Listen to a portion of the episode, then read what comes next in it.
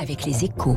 Bonjour Étienne Lefebvre. Bonjour François. Rédacteur en chef aux échos, Emmanuel Macron a pris des engagements sur l'écologie ce week-end avec pour objectif affiché d'attirer vers lui le vote de l'électorat de gauche. Oui, le chef de l'État a été beaucoup attaqué depuis 2017 dans ce domaine.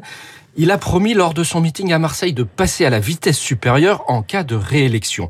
Son prochain Premier ministre serait ainsi directement en charge, je cite, de la planification écologique, une expression chère à Jean-Luc Mélenchon, assisté d'un ministre de la planification énergétique et un autre de la planification écologique territoriale. Alors ça fait beaucoup de planification, mais au-delà de ces engagements très institutionnels, il y a des mesures très concrètes, comme la création d'une prime au retour des vieux smartphones, tablettes et autres ordinateurs usagés. On estime que 50 à 100 millions de portables dorment ainsi dans nos placards, quand certains pourraient être reconditionnés et que d'autres constituent un véritable gisement de métaux précieux et rares. Lithium, cuivre, argent ou or, c'est une question de souveraineté économique, alors que le taux de récupération reste très faible. Alors comment cela pourrait-il s'organiser?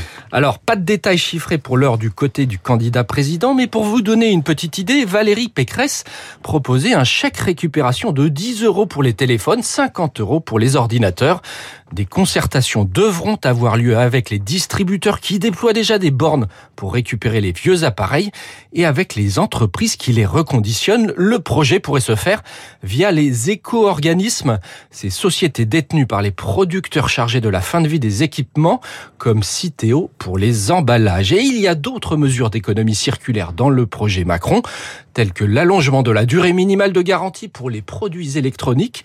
Qui a dit François qu'on ne parlait pas d'écologie dans cette campagne En effet, si on fait un calcul facile sur un coin de table, 50 à 100 millions de portables dorment dans nos placards. Si on met 10 euros pour chacun, ça fait donc entre 500 millions et 1 milliard d'euros pour cette mesure. Si on ramène tous les téléphones, évidemment. Et je rajoute le flux. le flux plus le, le coût pour les ordinateurs. Ça, c'était juste les smartphones. Merci Étienne Lefebvre. Et la une de votre journal Les Échos ce matin, les mirages du programme Le Pen pour les entreprises. David Barou, qui signe l'édito de journal ce matin, nous en reparle dans son décryptage à 8h-5. Mais on continue aussi d'en avec l'invité de l'économie puisqu'il est